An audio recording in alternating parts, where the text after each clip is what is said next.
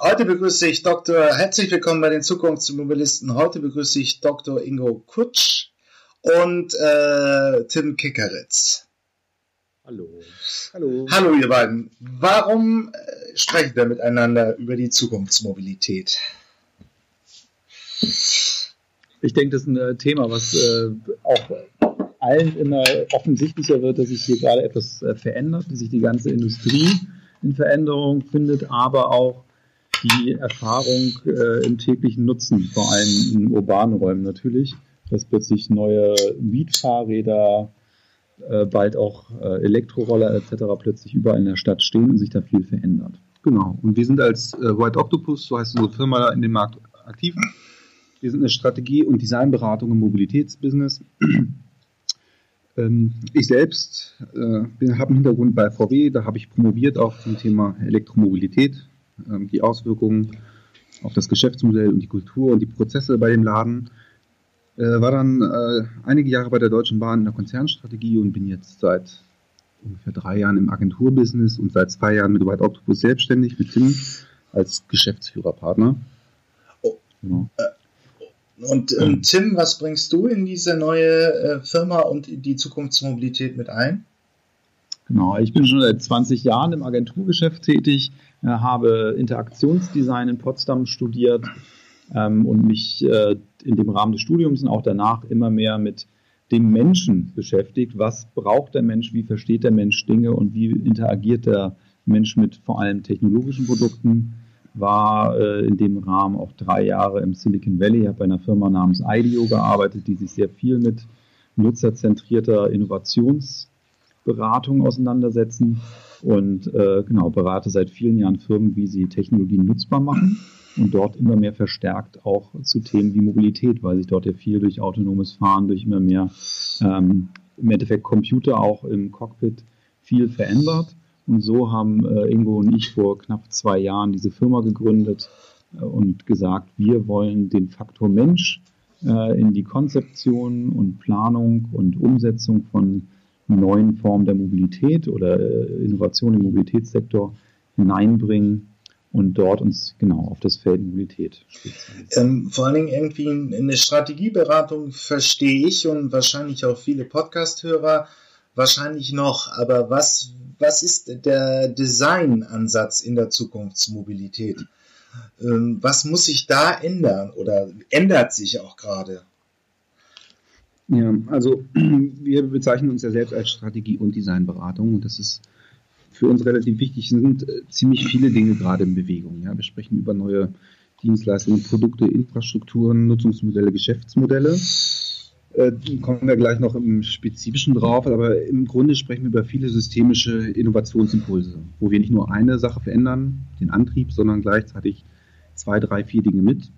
Und äh, an der Stelle greift erstmal der Strategieansatz, dass wir sagen, so wir verstehen tatsächlich das Gesamtsystem Mobilität, Verkehr, äh, um dann spezifisch auch Systeme designen zu können. Also das ist ein deutlich anderer Ansatz, um so ein Fahrrad zu designen oder ein Fahrrad, das in ein Use Case Bike-Sharing reingebaut wird. Das ist ein anderes Produkt am Ende mit einem anderen Service und das ist das, was wir abbilden, quasi von ganz vorne Marktpositionierung, wie funktioniert der Markt, was kann der Zielmarkt für ein Produkt oder ein Feature sein und dann bis hin zur äh, Konzeptentwicklung und Prototypisierung von Produkten. Und das ist, wo auch der Design-Aspekt hineinkommt.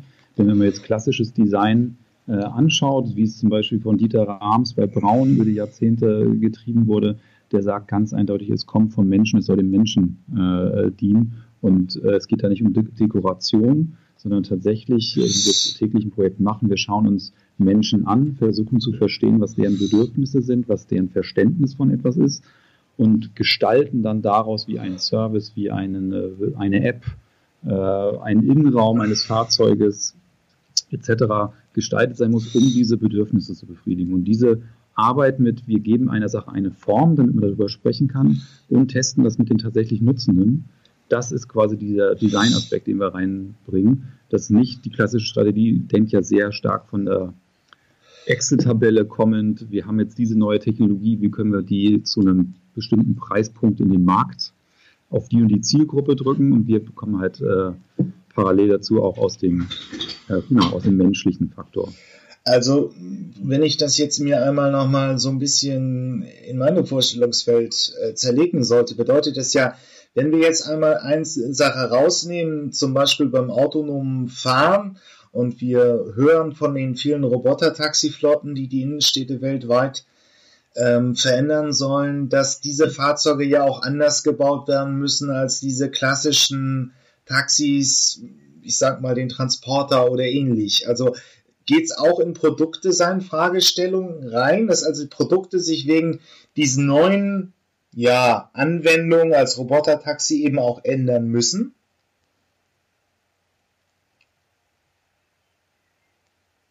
Hallo? Ja.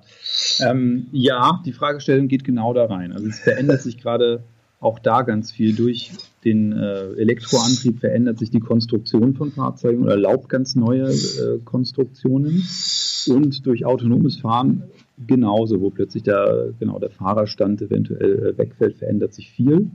Ähm, aber auch unsere Städte verändern sich. Also die ähm, Grundidee, ähm, zwei Tonnen schwere, drei Meter lange, zwei Meter breite Kisten durch äh, enge Innenstädte zu bewegen, äh, wird an vielen Stellen immer äh, absurder, auch wenn die heutzutage noch gar nicht geht ist. Also an diesen drei Stellpunkten verändert sich viel. Deswegen wird da auch das ähm, Produktdesign sich ändern müssen. Das ist zwar noch ein bisschen Zukunftsmusik, aber wenn wir jetzt in heutige äh, Lösungen gucken, äh, wenn wir jetzt Ride-Pooling-Services angucken, also wo mehrere Leute plötzlich zusammen in einem kleinen Fahrzeug fahren, das ist etwas, was es früher nicht so oft gab.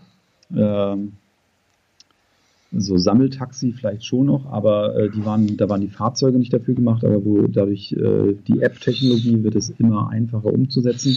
Und da sind natürlich die Bedürfnisse der Menschen. Man sitzt plötzlich auf sehr engen Raum in einem nicht so richtig öffentlichen Fahrzeug, doch mit Fremden zusammen in einem Auto.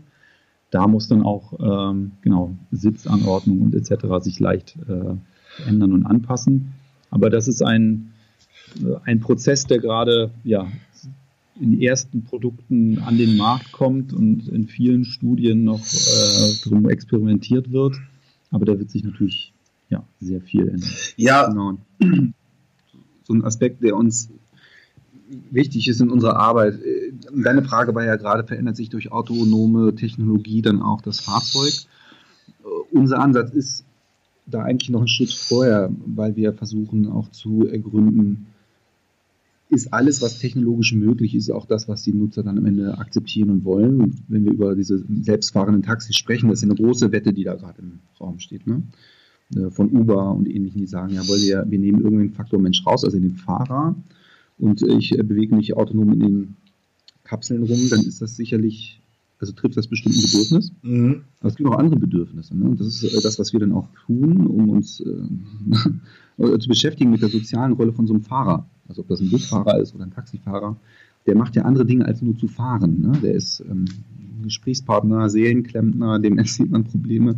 Oder aber dem, der sagt einem, jawohl, die sind ja richtig in der Linie 18 nach, äh, weiß nicht was, nach Mitte oder sowas. Äh, da, da gibt es also nochmal deutlich mehr Funktionen. Und das ist wichtig zu verstehen. Auch, dass natürlich eine Technologie grundsätzlich einen, einen Pfad legt, eine Möglichkeit eröffnet, einen Horizont erweitert, was man technologisch machen kann. Aber diese tatsächliche Einbettung in den Service, und die Frage, was wollen denn die Nutzer? Das ist nochmal die zweite Frage. Ne? Und das ist äh, das, wo dann schon auch sinnvoll ist, mit den Nutzern zu sprechen, zu gucken, was brauchen die eigentlich? Und eine spezifische Frage auf autonomes Fahren. Äh, die Rolle des Fahrers oder des heute Fahrenden, das ist schon auch nochmal ein bisschen für mich unterbelichtete Diskussion im, im Diskurs. Genau, und da sind wir auch dran und äh, da kommt man zu allerlei interessanten Aspekten, dass da einfach noch mehr dran hängt als einfach nur das Fahren an sich. Ist eine keineswegs triviale soziale Aufgabe, da in so einem Auto zu sitzen und ganz Tag durch äh, Nee, aber mir ging es einfach mal die Frage, nur das, um, um das beispielhaft deutlich zu machen. Also autonomes Fahren muss sicherlich auch bedeutet irgendwo andere Fahrzeuge. Also oder verändertes Produktdesign bei ähm, Fahrzeugherstellern. Aber wenn wir jetzt zu dem Punkt kommen, der Mensch hat andere Bedürfnisse. Aber bleiben wir mal erstmal beim Thema Großstädter. Wie muss ich mir das jetzt wirklich konkret vorstellen? Ähm, was, was haben Großstädter heute für andere Mobilitätsbedürfnisse, als sie sie meinetwegen noch vor 20 Jahren hatten? es ist natürlich ein Mix, den äh, Großstädter an sich äh, gibt es ja nicht, aber es ist ja genau das Problem. Das jetzt auch bei einer Firma wie Uber oder auch deutschen äh, Mobilitätsstartup sitzen, ich überspitze das jetzt mal, primär Männer zwischen 30 und 50, äh, die quasi auf diese Bedürfnisse, die Männer zwischen 30 und 50 haben, nämlich von A nach B zu kommen und das möglichst schnell und billig, äh, Services zu designen. Was wir jetzt aber sagen, in der Stadt gibt es genauso äh, alte Menschen, blinde Menschen, ähm, junge Menschen, Familien, ähm, Touristen, verschiedenste so Gruppen und schauen, wir helfen quasi wirklich auf diese Vielzahl von Menschen zu schauen und die Bedürfnisse einfach erstmal bewusst zu machen, dass ein Blinder ein anderes Bedürfnis hat als äh, ein, ein Sehender. Ähm, und darauf dann auch das Design auszurichten, weil es ist sehr häufig fällt man in die Falle, wenn man an so etwas arbeitet, gerade aus äh, Ingenieurssicht oder so, erstmal von sich selbst auszugehen. Das ist auch gesund und wichtig und man kommt da auch schnell voran. Aber ein Teil ist, dass wir diese Gesamtsicht draufbringen und das äh, ist da. Was sich, ob sich die Bedürfnisse der ähm, in der Stadt geändert haben, würde ich bezweifeln. Es haben sich die Gewohnheiten verändert. Und zwar durch äh, die Digitalisierung, gerade auch durch die Revolution der Smartphones, ist plötzlich diese ständige Verfügbarkeit. Es ist viel schneller verfügbar. Ich bestelle es jetzt und dann, wenn ich es brauche. Da hat sich einfach das, äh, das Komfortverhalten geändert und die Gewohnheit, dass es so etwas funktioniert, hat sich verändert. Das Bedürfnis, ich möchte von A nach B bekommen, ich, ich möchte ähm, dort das Kino besuchen, ich möchte abends nach Hause kommen, ich möchte morgens zu meiner Arbeit kommen, hat sich nicht so stark verändert. In einer Arbeitswelt ist es ein bisschen anders, da gehen ein paar äh, Bedürfnisveränderungen daher, aber die sind nicht spezifisch urban oder nicht urban. Ähm, aber primär reden wir davon, dass sich die, Bedür äh, die Gewohnheiten einfach verändert haben durch Smartphones etc. Genau, und das konkrete Erleben von einem Städter jetzt, wenn das die Frage ja. ist, gerade in der deutschen Großstadt, Berlin oder Hamburg, ne? Ähm, das konkrete Erleben von einem Großstädter ist, dass er halt einfach Stauerfahrung hat, Lebenszeitverlust, äh, Stress durch Autoverkehr. Das ist das ist einfach dieser, ähm, das Auto als problematische Technologie im städtischen Kontext. Das ist jetzt, glaube ich, so ziemlich allen bewusst geworden in der Politik, auf der Herstellerseite, aber auch bei der Nutzerseite. Ne? Und äh, wenn man jemanden fragt, hast du das Bedürfnis, im Stau zu stehen, dann ist in der Regel die Antwort, nee, nicht so das Bedürfnis, aber ich habe das Bedürfnis, nach Hause zu kommen. Und das konkrete Erleben in der Stadt ist, dass die Städter, also die Großstädter, wenn wir über die Metropolen sprechen, schon merken, hm, äh, was ist denn so meine Alternative zum Autofahren? Dann ist es äh, das Fahrradfahren, ist das ÖV, also sozusagen sowieso schon der starke ÖV in der Stadt ist ja eh schon da, der wird noch stärker frequentiert. Das Fahrrad kommt dazu und alle möglichen weiteren Technologien, die jetzt sozusagen das Auto ersetzen können, um irgendwie an dem Stau vorbeizukommen. Entweder über einen Umweg oder äh, Schlängellinien durch die äh, wartenden Autos.